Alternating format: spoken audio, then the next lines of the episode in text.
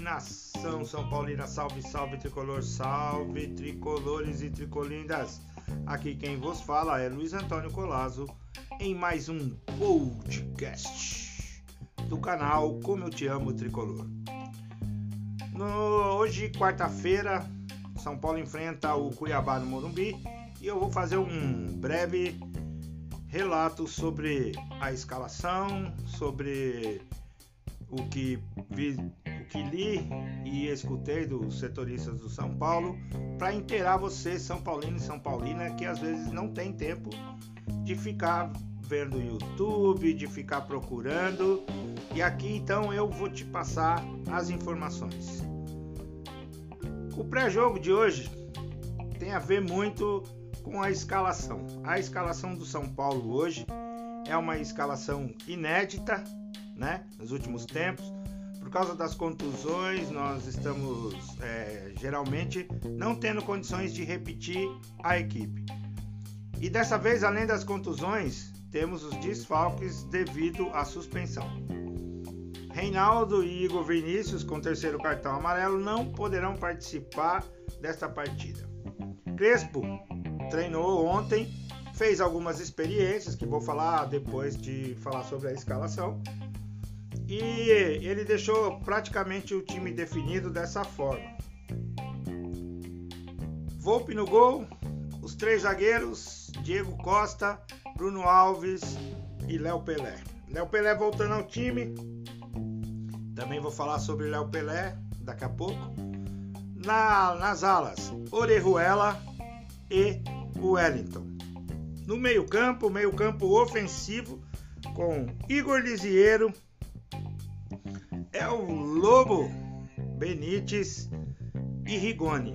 No ataque, a experiência e a velocidade de Rojas e Éder. Para falar a verdade para você, do que a gente tem, eu gostei da escalação. Nós sentimos falta dos meninos de Cotia, sentimos falta dos meninos de Cotia, né?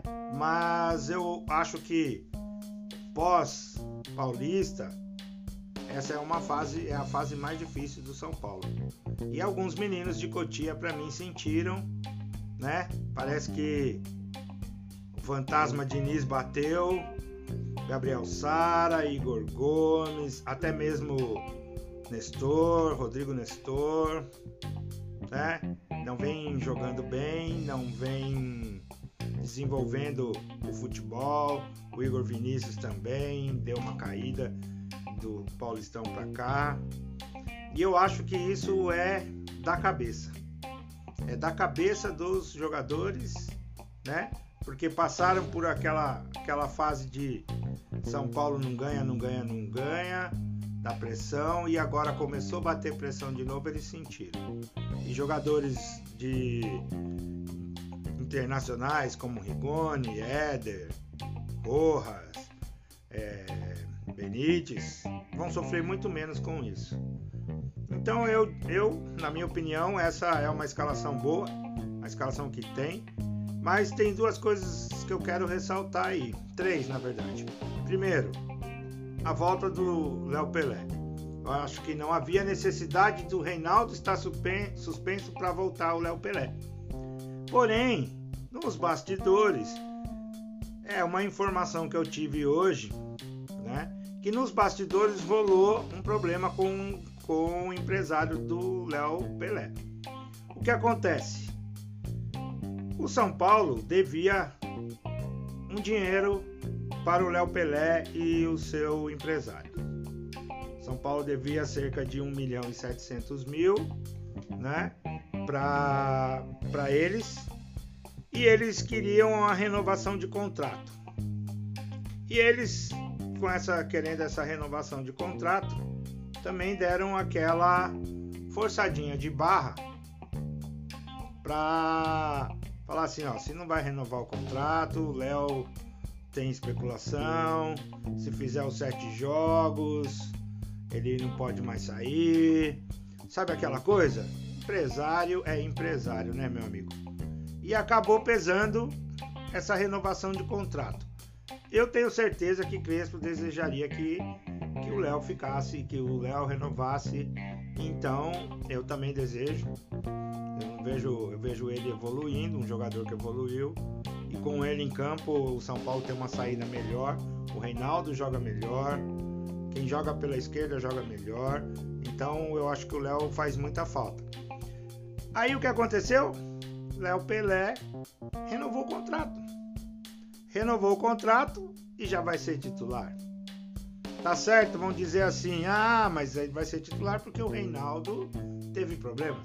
Mas eu digo para vocês é o seguinte: informação forte de bastidores. Rolou esse clima aí entre empresário, São Paulo, dívida e agora tá resolvido. Léo Pelé de volta. Outra coisa que eu queria falar é Orejuela. Tô contente de ver o Orejuela de volta ao time. Muitos vão dizer assim: ah, mas o Orejuela só fez o que não devia, né? No jogo da Libertadores e tal. São Paulo perdeu, fez gol contra e tal. Ele estava jogando de zagueiro e ele é ala. Igor Vinícius não vem bem.